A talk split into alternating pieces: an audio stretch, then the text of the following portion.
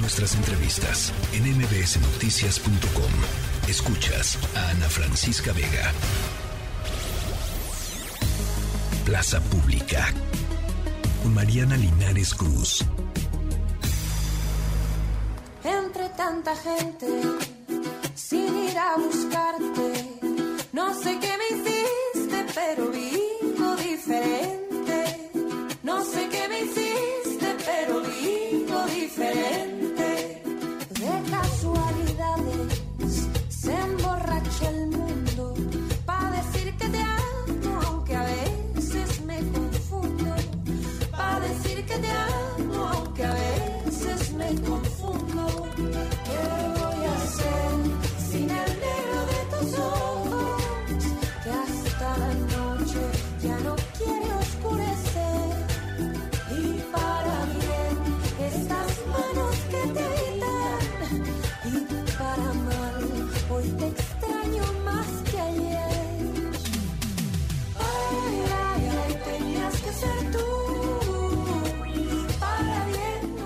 Libros para regalar y para regalarse en estas fiestas. Mariana Linares Cruz, me gusta tu tema de hoy.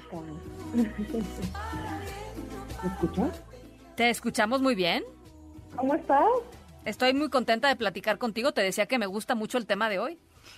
Está difícil, ¿no, Ana? Pero siempre se puede.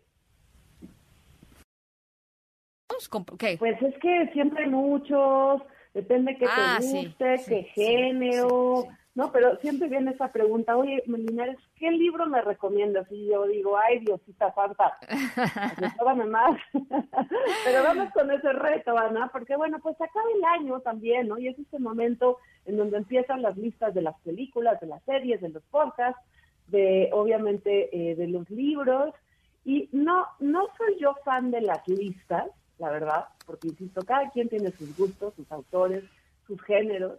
Entonces, lo que yo les quiero recomendar para este, este fin de año y si quieren regalar y regalarse libros es que por lo pronto, primero, se asomen a este evento el domingo, Ana, que se llama La Piñata Independiente, domingo 11 de diciembre, La Piñata Independiente, es un evento que viene ocurriendo a lo largo de los últimos siete años de, libre, de editoriales independientes en México. Un poco es la cruda de la FIL, lo que ya no vendieron en la Feria Internacional del Libro.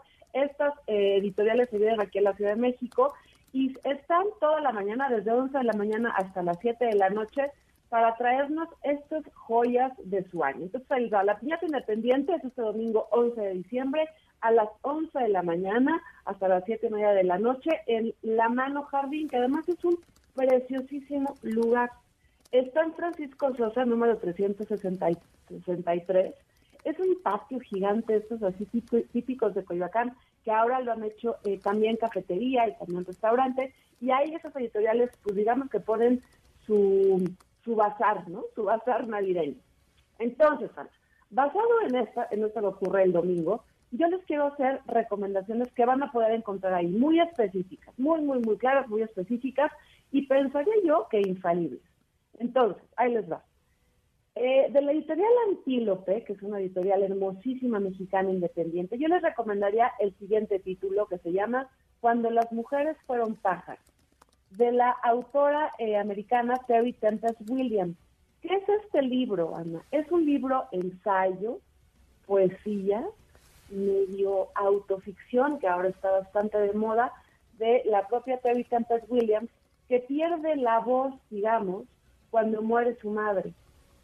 Y este libro es cómo ella va recuperando su propia voz a partir de la propia escritura Sí. y de una libreta blanca que le deja su madre para que ella pueda seguir escribiendo. Este Ajá. libro es hermosísimo, Sí. a todo el mundo le encanta, para cualquier tipo de público. Es ensayo, pero no es nada complicado, no es nada difícil, es muy amoroso, muy luminoso y les diría, para terminar el año, les va a dar esperanzas, les va a dar una guía de por dónde uno puede ir cuando anda perdido y si uno no anda perdido, les puede dar Uy. buenas recomendaciones. Está Cuando buenísimo. Las mujeres fueron pájaros, de Terry Tempest Williams, que además de ediciones hermosísimas, muy chiquitas, así breves, ¿no? Para que le puedan llevar a la playa o a donde vaya, o la mía.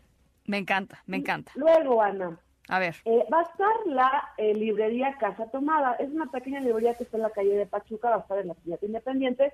Y lo que va a llevar ahí son dos libros que yo les diría tampoco, que tampoco se pueden perder. Uno es de Daniela Tarazona, que es La Isla Partida. Daniela Tarazona es una eh, escritora muy joven, de poquito más de 40 años mexicana, que acaba de ganar el Sor Juana Inés de la FIL. Me encanta. este de Isla Partida en específico, de Historia de Almadía, trata de un trastorno mental, también escrito desde el amor y desde la posibilidad de qué hace uno cuando le pasan estas cosas a la cabeza.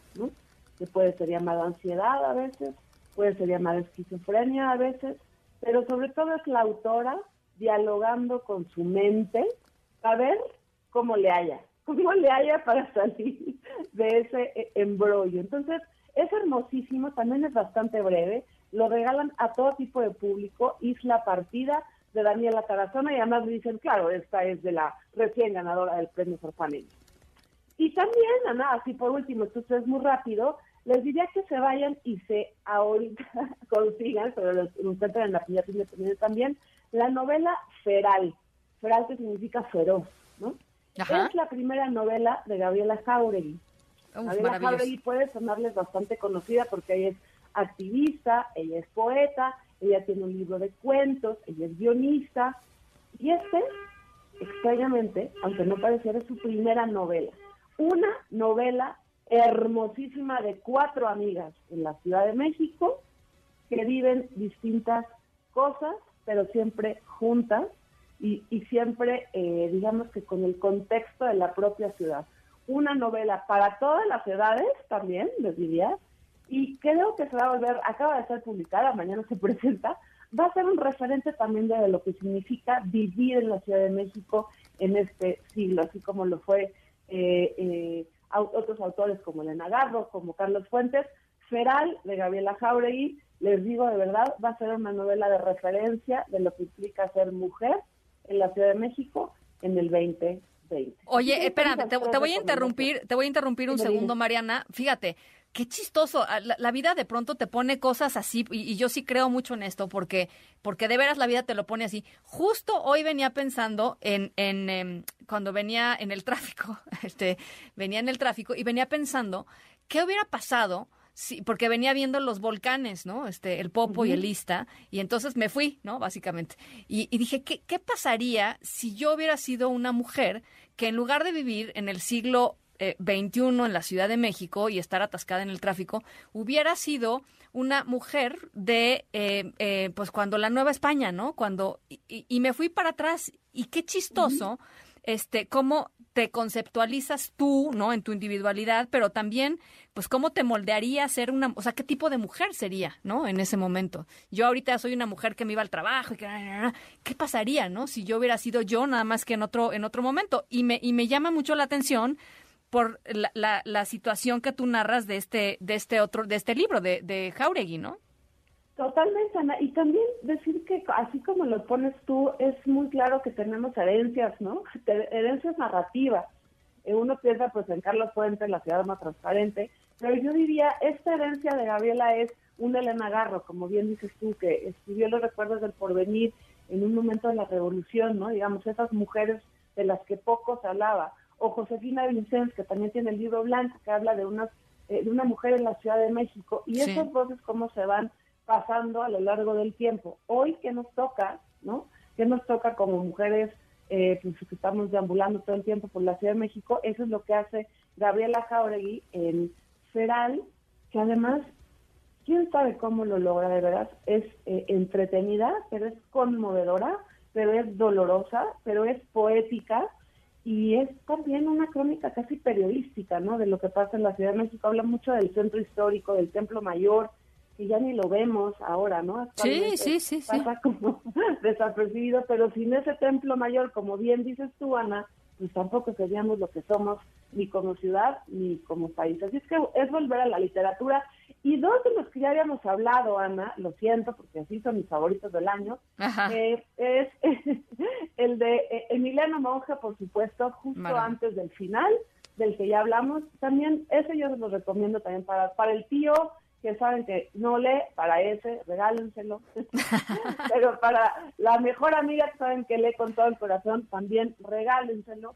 Y el último que les recomendaría, por supuesto, es el de Luisa eh, Reyes Retana, que también ya habíamos hablado de él, que se publicó, bueno, eh, a principios de este año, Tu lengua en mi boca, que también habla de cuatro amigas muy perversas, porque se echan encima, hablan muy mal de Octavio Paz y de todos los poetas, y también es muy divertida. Ahí está esa recomendación, pero vayan a la Piñata Independiente, Ana, donde van a encontrar muchas sorpresas. Déjense sorprender por estas editoriales mexicanas que hacen mucho esfuerzo por publicar cosas muy específicas, ¿no? Una, una de esas editoriales es Gris Tormenta, dedicada, imagínate, únicamente a ensayo literario, a lo que significa escribir, al el ejercicio de escribir. Gris Tormenta, cualquier tomo de Gris Tormenta les va a encantar, va a estar ahí en la piñata independiente.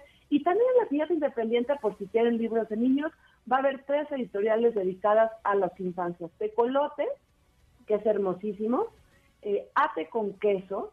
Ah, es maravilloso. De nuestra querida Irma Uribe, de nuestra querida Irma Uribe, colaboradora de este espacio. En este bazar hermoso, y una que se llama Letra con doble E, Letra, para las infancias, eh, que también pues, se merecen otras historias, ¿no? Divertidas, entretenidas, pero que también les hagan reflexionar y que ellas y ellos mismos se puedan ver eh, reflejados en estos libros.